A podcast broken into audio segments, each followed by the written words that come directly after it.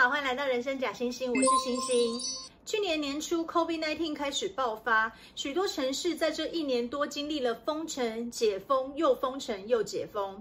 虽然生活因此变得不自由，但是疫情当前，大家也只能共体时间。在十七世纪，英国中部的一个小村庄伊姆村，就曾经因为鼠疫的蔓延，自主封村。虽然造成了多名的村民死亡，但是也成功阻止了伦敦大瘟疫继续向英格兰北部扩散。今天就让我们一起来聊聊十七世纪的勇敢村庄伊姆村的故事。一六六五年到一六六六年，在英国伦敦爆发了第二次的鼠疫，其实呢就是黑死病的延续，历史上称为伦敦大瘟疫。关于鼠疫的传播，我查到了一些资料，稍微为大家简述一下。鼠疫呢是源于啮齿类动物身上的鼠疫杆菌。啮齿类的动物指的就是老鼠啊、松鼠这一类的动物，它们本身对鼠疫是免疫的，但是寄生的跳蚤会被感染。跳蚤吸了老鼠身上带有鼠疫杆菌的血之后，消化管会被血块还有病菌给堵住，没有办法吸收血液。跳蚤就会变得疯狂的饥饿，连平常不是宿主的生物都会饥不择食。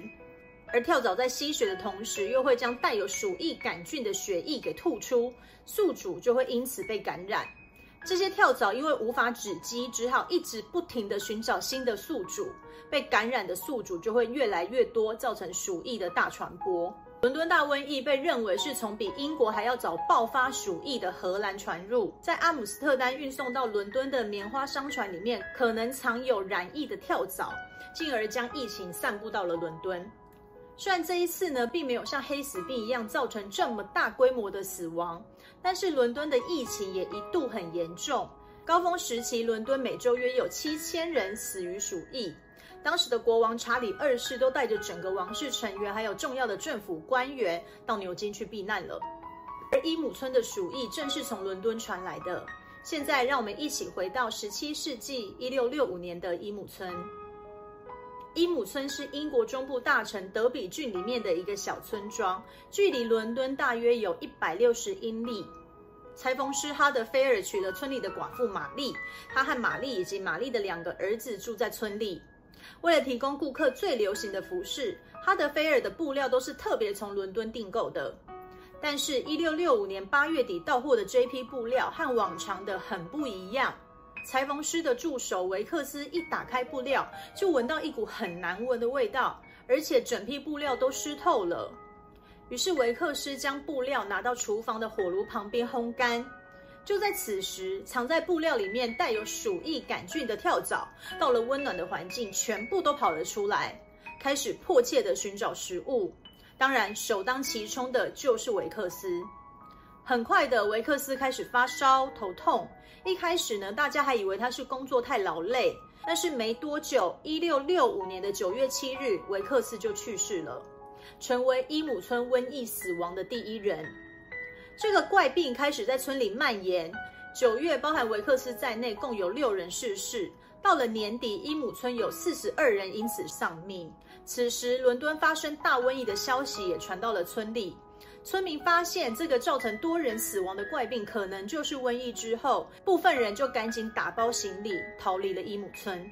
隔年，一六六六年的春天，教区牧师威廉蒙佩森发现，如果村民一直向外迁移，很可能会将瘟疫带到其他的城镇，造成更大规模的传染。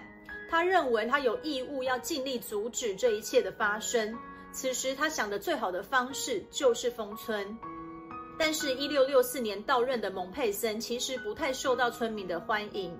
因为伊姆村村民和前任的教区牧师汤马斯·史丹利在政治的立场上支持的是护国公克伦威尔以及他的清教徒政府。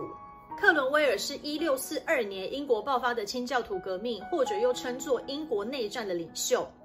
他废除了英格兰的君主制，并且下令斩首国王查理一世，成立英格兰联邦。他自己则成为了护国公。一六五八年，克伦威尔过世。他的儿子继承护国公，但是他的儿子并没有能力负起大任。一六六零年，查理一世的长子查理二世就重登王位，复辟成功。英格兰教会也重新指派了牧师取代先前的清教徒牧师。蒙佩森便是在这样的情况下接替了原本的史丹利。在伊姆村服务了十多年的史丹利，虽然不再是教区牧师，但是他并没有离开村庄。蒙佩森便想，如果要取得村民们的同意，最好的方式就是由村民敬重的史丹利牧师来说服大家。史丹利牧师也欣然同意了蒙佩森的计划。一六六六年的六月二十四日，他们召开了村民会议，宣布封村的计划。村民们因着信任史丹利牧师，也同意配合。蒙佩森的计划大致有以下三点：第一，伊姆村必须封村，人员不出不进。他们在村子的边缘放了一块大石头，代表封村的边界。第二，关闭教会，礼拜活动移到村子旁边的一个空旷小山谷举行，那里距离村落还有墓地都比较远。第三，居民尽量待在自己家中，生病的人搬到酒窖或是地下室居住，过世的人必须由自己的家人埋葬在自己家的土地。虽然我们现在很难真正知道当时的村民是不是都是心甘情愿的，不过封村计划就这样开始了。伊姆村封村的消息传开后，德文郡的伯爵将食物还有必备的补给品送到村外。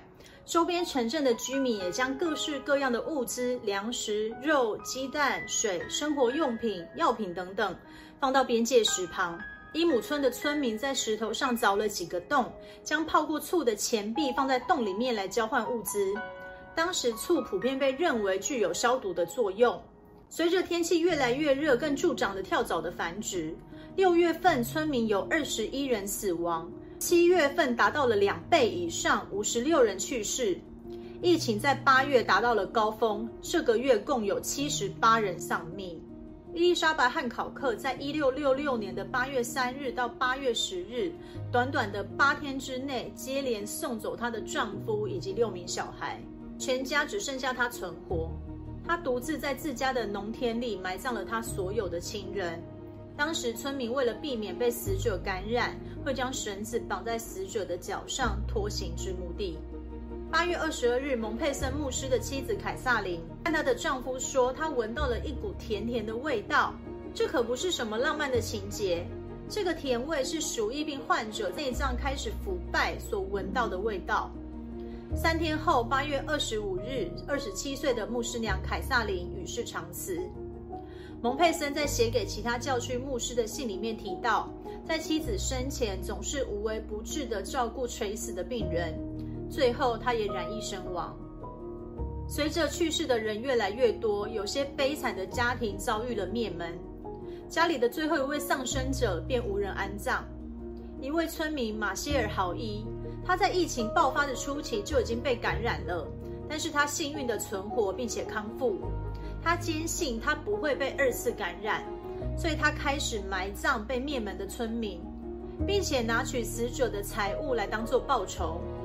不过后来他也亲手埋葬了自己的妻子以及两人唯一的两岁儿子。